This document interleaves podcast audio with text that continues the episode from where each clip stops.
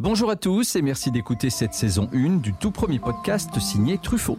Passion, authenticité, excellence, transmission. Mettons plus de vie dans nos vies. Le podcast de Truffaut. Je suis Jérôme Pitorin, journaliste, animateur, globetrotter pour l'émission Échappée Belle, et je vais chaque fois, en compagnie d'experts et de passionnés, vous proposer d'enrichir vos connaissances du monde végétal avec de nombreux conseils et astuces dans une quête de bien-être, le tout arrosé de bonne humeur. Et aujourd'hui, j'ai à mes côtés un amoureux de la nature comme moi et passionné par le jardinage et ses bienfaits, Pierre-Adrien Lagneau, chef jardinier chez Truffaut, qui sera mon expert aujourd'hui. Bonjour Pierre-Adrien. Bonjour Jérôme nous allons aborder le sujet du jour et on va parler des plantes de la maison. Absolument, Pierre-Adrien. Alors pour commencer, je vais te demander si tu sais à quand remonte l'apparition des premières plantes dans nos intérieurs. Alors non, j'ai jamais vraiment creusé la question. Je me suis imaginé que c'était sans doute au cours du 19e siècle, quand, euh, quand les explorateurs apportaient des plantes incroyables de pays euh, fantastiques, mais j'ai jamais vraiment cherché à savoir quand. Alors moi, je me suis un petit peu renseigné et en effet, c'est bien au 19e siècle. Alors c'est l'universitaire Camille Lorenzi et le botaniste Philippe de Villemorin, Villemorin ça dit quelque chose j'imagine, euh, qui ont fait des recherches. Et en fait, euh, sous l'ère industrielle, les campagnes sont quittées par les familles pour aller gagner les villes afin d'y trouver du travail. Et c'est là que naissent les premiers jardins chez soi, avec des petites serres qui voient le jour euh, dans certains intérieurs.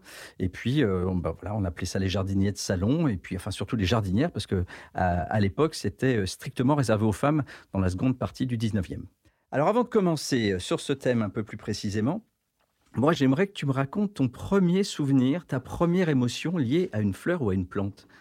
Alors mon premier souvenir, j'avais mes grands-parents, les deux qui jardinaient, et j'avais la chance d'avoir des grands-parents qui avaient un jardin en Corse. Et quand j'y allais l'été, il y avait cette odeur de curry qui flottait dans l'air, qui était l'hélichrysum, j'ai su ça après, hein, l'hélichrysum italicum, qu'on appelle la curry plant en Angleterre et je cueillais des petits bouquets d'hélichrysum que je mettais dans un sachet. Et l'hiver, quand le temps était gris, euh, que j'étais triste, je sentais ce sachet et ça me ramenait en Corse, dans le maquis, l'été, quand il faisait beau. C'était vraiment ma, ma Madeleine de Proust. Ah oui, d'accord, en effet. Je comprends. En même temps, les odeurs, c'est, en tout cas, on dit que la mémoire euh, euh, des odeurs est celle qui est la plus tenace, celle qui reste et qui dure le plus longtemps. c'est un souvenir déclencheur de ta passion pour le végétal? Est-ce que ça a même été la petite graine de ta future vocation, tu penses? Je pense parce que je me suis amusé après à essayer de savoir ce que c'était que cette plante, d'où elle venait, pourquoi on l'appelait immortelle d'Italie. Euh, voilà, j'ai essayé de, chercher ça et mes grands-parents jardinaient. J'ai un souvenir aussi des, tomates gorgées de soleil qu'on ramassait dans le jardin et on mordait dedans, c'était incroyable. la saveur, le parfum. Il y avait des belles fleurs. J'aidais mes grands-mères à arroser, à biner, à arracher. Et je pense que ça, ça m'a vraiment donné envie de, m'orienter vers le jardin après, plus tard. D'accord. En tout cas, ça, ça donne presque envie de se mettre à table, tout ce que tu me racontes. Et comment cette passion euh, a grandi finalement euh, au fil des années? Alors c'était un, c'était un peu un passe-temps, un hobby, parce que je suis parti dans d'autres études. Euh, je voulais faire de la, de la, comptabilité et je me suis pas mal ennuyé là-dessus. Mais j'ai toujours eu des plantes, soit dans ma chambre. J'avais la chance d'avoir des, des, parents qui on habitait à la campagne, donc on avait un jardin et on pouvait cultiver. Et c'était vraiment un échappatoire ce jardin pour moi quand euh, je rentrais du bureau et que et que c'était pas très marrant d'avoir euh, fait des rapprochements bancaires toute la journée. C'était pas très drôle. Donc j'avais ce jardin. Là, je me suis jeté dans ce jardin à corps perdu. Et c'est là où je suis rentré chez Truffaut, toujours avec mon métier de comptable. Et c'est eux, un jour, qui m'ont permis de passer euh, complètement côté jardin et de faire de cette passion un métier. Et ça, je les remercierai euh, jamais assez. Aujourd'hui, j'imagine que tu ne peux pas concevoir ta vie sans les plantes, sans les fleurs. Ah bah non, bien sûr, non, non, impossible, impossible. Il me faut des fleurs, il faut des feuilles, j'ai besoin du bruit du vent dans les feuilles, j'ai besoin de les voir, j'ai besoin de voir la nature évoluer, les saisons passer, c'est euh, c'est un, un vrai besoin. On va revenir à notre sujet du jour, à présent les plantes d'intérieur, les plantes de la maison. Euh, quels sont les écueils à éviter, Pierre-Adrien, euh, déjà dans le choix de ces dernières, et quelles variétés il faut choisir, euh, pour lesquelles on doit s'abstenir? Alors, il faut connaître l'origine de ces plantes. La plupart des plantes de la maison sont des plantes qui viennent de forêts tropicales, équatoriales. Donc c'est des plantes qui ont besoin de chaleur. Ça, elles le trouvent à la maison, il n'y a pas de problème. Elles ont besoin de beaucoup de lumière parce que dans ces jungles, le soleil est quand même assez fort, mais il est filtré par la canopée, par les feuillages des grands arbres. Donc les plantes ne sont pas brûlées par le soleil, mais elles ont besoin de beaucoup de lumière. Donc ça veut dire les installer près des fenêtres, mais en faisant attention que le soleil direct ne vienne pas taper sur les feuilles. Et le point qui fait défaut chez nous, c'est qu'elles ont besoin d'une forte hygrométrie, c'est-à-dire d'une humidité ambiante assez élevée. Donc ça, c'est le point qui est un petit peu délicat et qu'il faut réussir à recréer un peu artificiellement à la maison. D'accord. Alors l'hygrométrie, comment on peut la faire évoluer? Alors, la première solution, c'est la plus simple, mais c'est pas celle que je préfère et je t'expliquerai pourquoi. C'est de pulvériser la plante avec une eau à température ambiante. On a un petit pulvérisateur dans un coin de sa cuisine, comme ça l'eau n'est pas trop froide. Et tous les matins ou tous les soirs, quand on rentre, on brumise la plante comme ça. Le problème, c'est que dans les appartements et notamment en hiver avec le chauffage, l'air est assez sec et cette eau risque de s'évaporer très vite avant de vraiment apporter des bénéfices à la plante. Il y a une deuxième solution qui est assez simple, c'est de prendre une grande soucoupe étanche, bien sûr, on la remplit de billes d'argile à rabord et on remplit d'eau à rabord. Et on vient poser la plante avec son cache-pot sur ce lit de billes d'argile, comme ça les racines de la plante ne touchent pas cette eau. Et l'eau qui est dans les billes d'argile va s'évaporer tout doucement. Et en fait, on crée un humidificateur d'air personnel pour la plante qui se retrouve baignée dans une atmosphère relativement humide. Ça, ça marche très bien pour les bonsaïs, pour les orchidées, pour les plantes vertes. Évidemment, on fait pas ça pour toutes les plantes de, régions arides, qui sont les, une autre grande famille de plantes d'intérieur, qui sont les cactées, les plantes grasses, qui, elles, au contraire, aiment bien les atmosphères sèches. Donc, c'est là, on leur fait pas ça. Mais vraiment, pour toutes nos plantes vertes, nos ficus, nos, nos alocasias et autres, celles-ci, elles vont aimer avoir vraiment cette, atmosphère humide qu'elles ont naturellement dans leur jungle. Moi, je me pose toujours la question, puisque je ne suis pas vraiment un érudit euh, euh, du végétal. Je voulais savoir, alors à quelle pièce correspondent quelles plantes? Alors, en fait, il faut, c'est surtout avoir une pièce qui soit adaptée pour pouvoir mettre des plantes, c'est-à-dire euh, une pièce qui est trop sombre, qui a de, une toute petite fenêtre, qui est placée au nord. ça va être compliqué d'avoir des plantes parce qu'elles ne recevront pas assez de lumière. En fait, le spectre lumineux que reçoit la plante diminue beaucoup plus vite que celui que distingue notre œil. Donc c'est pour ça qu'une pièce très sombre, en général, c'est pas bon pour les plantes. Après, que ce soit dans sa chambre, dans le salon, où on veut, dans la cuisine, on peut mettre euh, bah, la plante qui nous plaît. Voilà, pas trop loin d'une fenêtre. Et dans la chambre, on évite de mettre trop, trop de plantes. Oui, parce que ça, c'est, est-ce que c'est une légende urbaine? C'est quelque chose qu'on entend. Enfin, moi, j'entendais quand j'étais plus jeune. Attention, on ne met pas de plantes dans une chambre, ça peut être toxique. Voilà, oui, parce qu'elle elle rejette un peu de gaz carbonique la nuit, mais c'est pas dans des quantités euh, suffisantes pour nous, pour nous faire passer de vie à trépas, heureusement. Donc, avoir une plante ou deux dans sa chambre, c'est toujours, euh, c'est toujours chouette, c'est, c'est apaisant. Donc, il euh, n'y a pas de problème pour moi là-dessus. Et alors, euh, si j'ai envie de mettre quelques herbes, euh, euh, quelques, je ne sais pas, du romarin, du basilic, de la ciboulette éventuellement, je peux garder ça dans ma cuisine ou faut que je le mette sur le rebord de ma fenêtre? Oui, dans la cuisine, on peut mettre un peu de romarin de ciboulette. Simplement, ce sont des plantes qui sont adaptées à notre climat. Donc, c'est des plantes qui ont besoin euh, d'une humidité de l'air assez importante, de, des changements de température jour-nuit, des saisons très marquées. Donc, dans la cuisine en permanence, elles vont pas survivre longtemps. Elles vont tenir un mois ou deux, mais pas beaucoup plus. On peut améliorer la chose en les, en les rentrant dans la cuisine euh, la journée et en les remettant dehors sur le rebord de la fenêtre la nuit, pour qu'elles aient quand même ce, rythme marqué d'alternance de jour, de nuit, de chaud, de froid. Elles ont vraiment besoin de ça. Donc les plantes d'extérieur ne sont pas faites pour être à l'intérieur. les plantes d'extérieur de nos jardins ne sont pas faites euh, pour être dans nos maisons. Alors pour moi qui ne suis pas un spécialiste des plantes de la maison, euh, comment bien les chouchouter? Comment les arroser suffisamment, mais pas trop? Comment les exposer correctement à la lumière? Quelle terre mettre dans les pots? Alors effectivement, l'arrosage, c'est un des points les plus importants pour leur entretien. On a tendance à souvent beaucoup trop arroser. Et le meilleur moyen de ne pas se tromper, je dis toujours, c'est de prendre son doigt, de le plonger dans le terreau et de sentir si c'est humide ou pas. Tant que la terre est humide, il n'y a pas besoin d'arroser. Après, quand ça commence à sécher, là, on va arroser. Et deuxième point très important, quand on arrose, on arrose copieusement pour bien mouiller toute la motte. Et il va y avoir de l'eau qui va arriver dans le cache-pot ou dans la secoupe. C'est normal, c'est le trop-plein qui s'évacue, c'est parfait. Et là, c'est vraiment, vraiment indispensable de vider ce trop-plein, de jamais laisser le trop-plein dans le cache-pot, dans la soucoupe, parce que sinon, les plantes se retrouvent avec les racines qui baignent dans l'eau et les plantes respirent avec leurs racines.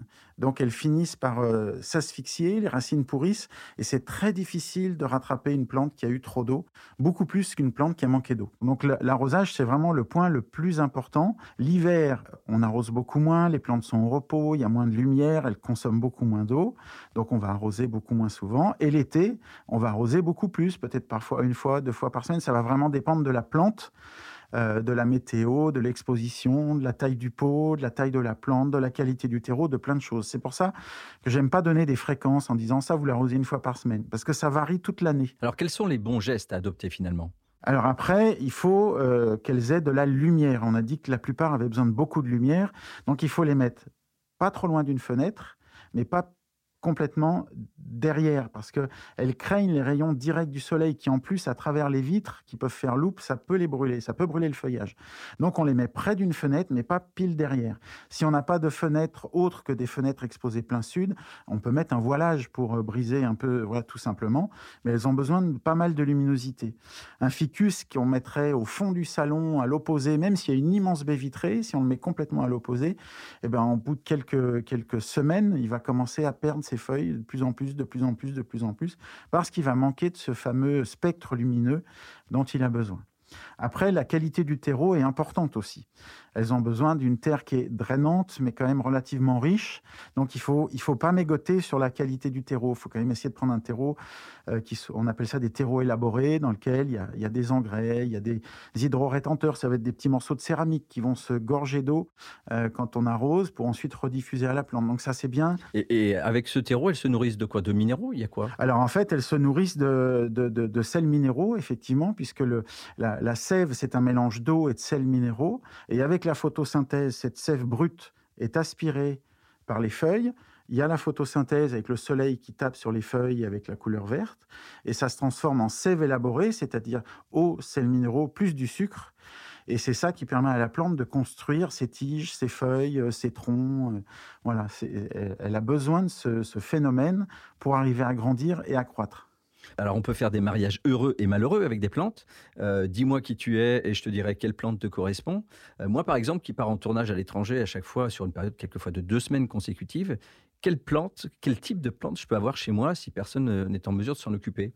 Alors, il faudra avoir des plantes assez faciles d'entretien et souvent on va se tourner vers des cactés, des plantes grasses.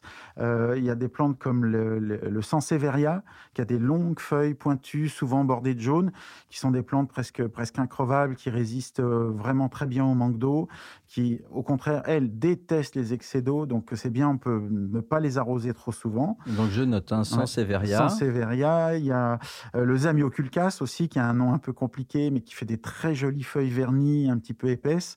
Donc ce type de plantes-là, elles, ont, elles sont plutôt faciles à entretenir et elles peuvent euh, être euh, euh, oubliées un petit peu, d'avoir des arrosages espacés. La seule chose, c'est qu'il ne faut pas fermer les volets. Quand on s'en va, si pour l'assurance on doit fermer les volets, elles ne supporteront pas de vivre dans le noir. Bon, puis dans le pire des cas, quand je m'absente, tu passeras à la maison et arroser tout ça. Volontiers. Hein? Volontiers. Ça marche. Pour ceux qui sont peut-être un peu moins impliqués, comment on fait? Quelles plantes on leur conseille? Effectivement, si on est moins impliqué ou qu'on n'a pas trop envie de s'en occuper, euh, ces plantes-là, les, mêmes, ces plantes euh, faciles, il y en a une autre qui est, assez belle, qu'on appelle l'arbre de jade, euh, qui s'appelle le crassula, qui est, qui est une plante très facile. Il faut éviter l'excès d'eau. Donc ça, c'est des plantes qu'on va laisser vivre, qui vont pousser lentement, qui vont croître lentement.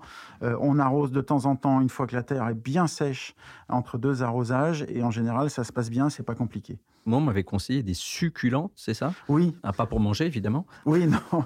En fait, on les appelle succulentes. C'est ce qu'on appelle plantes grasses de manière générale. Et leur, leur vrai nom, c'est succulentes. C'est parce qu'elles stockent l'eau sous forme de suc dans leur tissu. C'est des plantes de régions arides, semi-arides, désertiques, et elles, ont besoin de stocker l'eau parce qu'il pleut une fois par an ou deux fois par an. Et elles ont besoin de, garder cette eau dans leur tissu, d'où leur aspect euh, charnu, d'où ce nom de, de plante grasse. Et, c'est un suc, l'eau transformée en suc, d'où le nom de succulente. D'accord. J'aime bien, j'apprends plein de choses. Alors moi, je suis de nature un peu curieuse, Pierre-Adrien, et j'aimerais visualiser à quoi ressemble ta maison, ton intérieur. Il y a des plantes partout?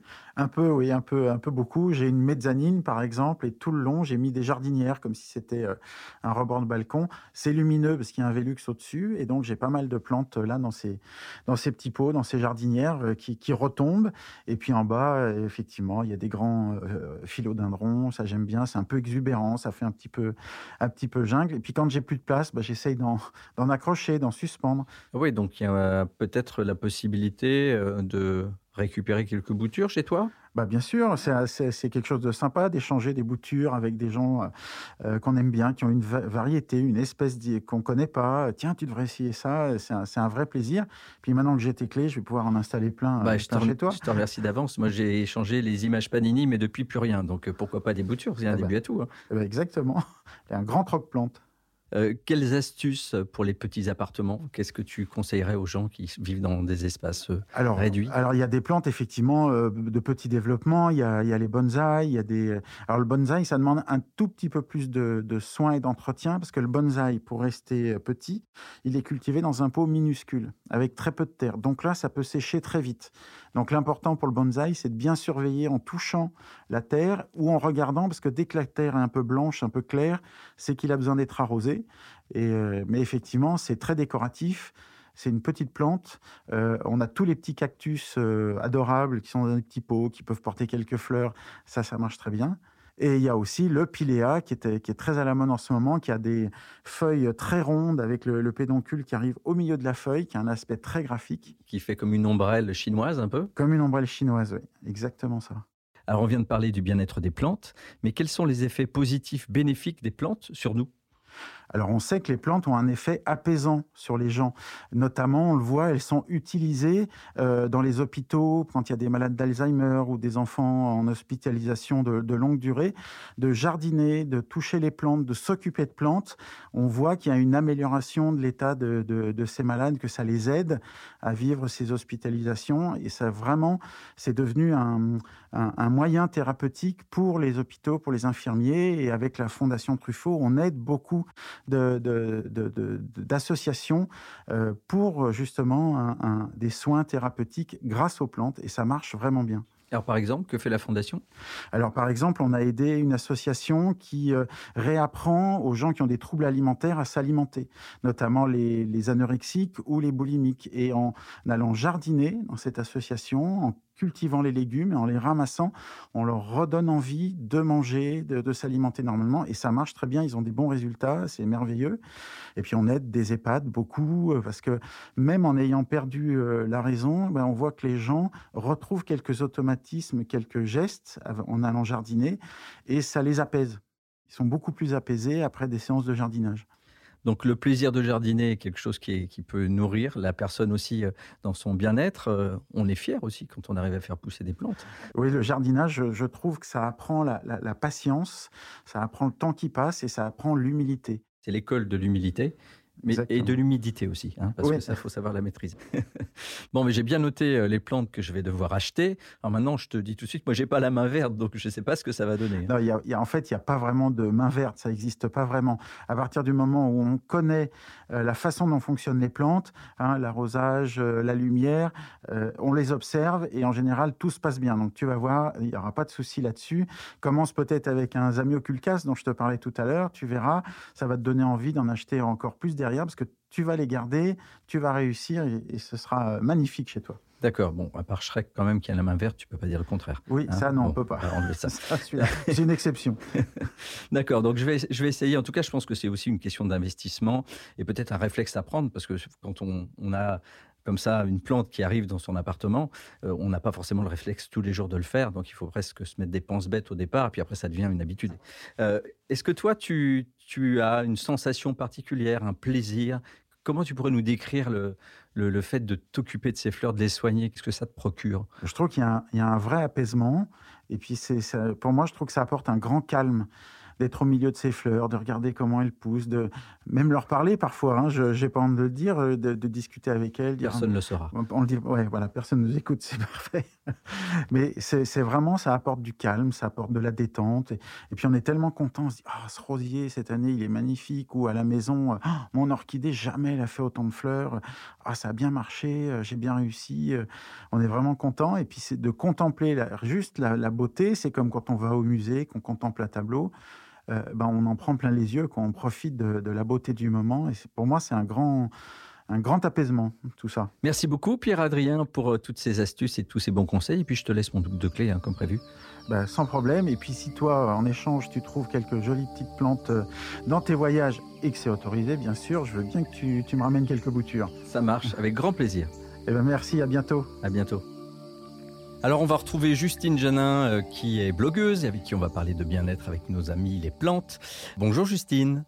Bonjour Jérôme. Merci d'être avec euh, nous. Alors toi, tu es une exaltée des plantes d'intérieur, euh, si bien que tu as ouvert un salon What the Flower dans le 11e arrondissement de Paris, qui est un concept store. C'est à la fois un salon de coiffure, puisque c'est ton métier, où tu n'utilises exclusivement que des produits 100% végétaux, pour les shampoings entre autres, et où l'on peut également acheter des plantes, car c'est une boutique. Je ne me suis pas planté, c'est bien ça?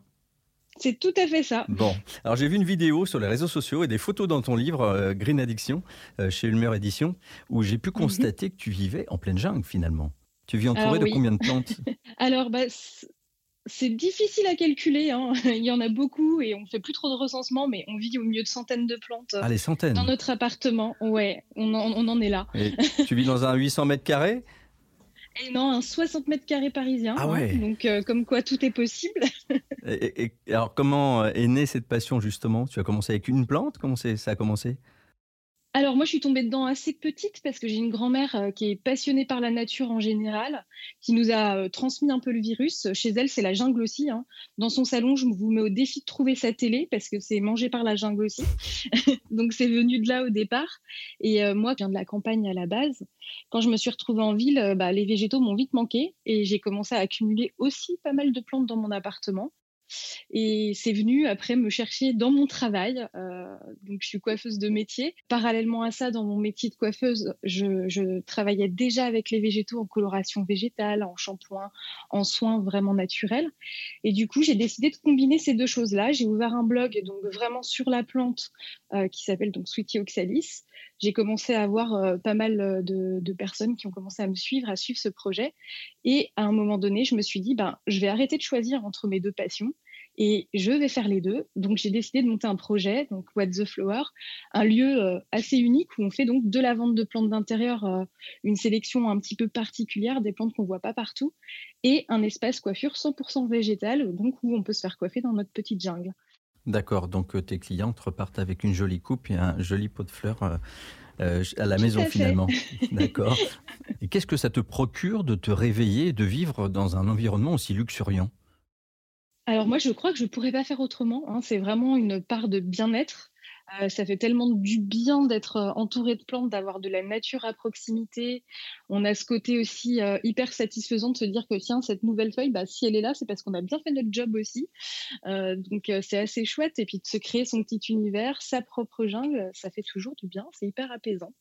Alors, j'ai vu sur ton livre en couverture qu'il y avait un chat, je crois même que tu en as deux. Est-ce que tu peux nous parler de la cohabitation entre les animaux domestiques et les plantes? Parce que ça ne doit pas être simple quand même. Alors souvent, ça fait peur. Hein. Quand on se dit euh, plantes et chats, on a souvent bah, la peur de l'intoxication parce qu'il y a des plantes qui éventuellement peuvent être toxiques. Euh, on a peur aussi des dégâts que les chats peuvent causer et on pense que bah, le combo des deux, ça marche pas très très bien. Alors qu'en fait, ça peut très bien se passer. Il faut bien cibler quelles plantes peuvent euh, poser problème et ces plantes-là ne doivent pas être accessibles à vos chats. Est-ce que tu as quelques exemples à nous donner de, plantes qu'il faudrait éviter de mettre, à, j'allais dire, à la portée de ces animaux, parce qu'elles peuvent, elles peuvent peut-être être un peu plus en hauteur. Alors, le, tout ce qui va être de la famille des aracées, donc euh, c'est des plantes qu'on a souvent à la maison, donc euh, les philodendrons, les monstera, les caladiums, ce genre de choses, c'est des plantes qui ont un fort euh, taux de cristaux d'oxalate et qui peuvent causer euh, des, des, gros soucis à nos animaux. Mais les chats, en fait, en intérieur, ils vont pas aller juste manger nos végétaux pour nous embêter. C'est simplement que dans la nature, ils en ont besoin pour se purger. Mmh Donc, il faut qu'il y ait accès à des végétaux. Et s'ils n'ont pas accès à des végétaux qui leur sont destinés, ils vont forcément essayer d'aller manger des mauvaises plantes. Donc, il y a plein de plantes comme ça qui peuvent être sympas à amener en intérieur.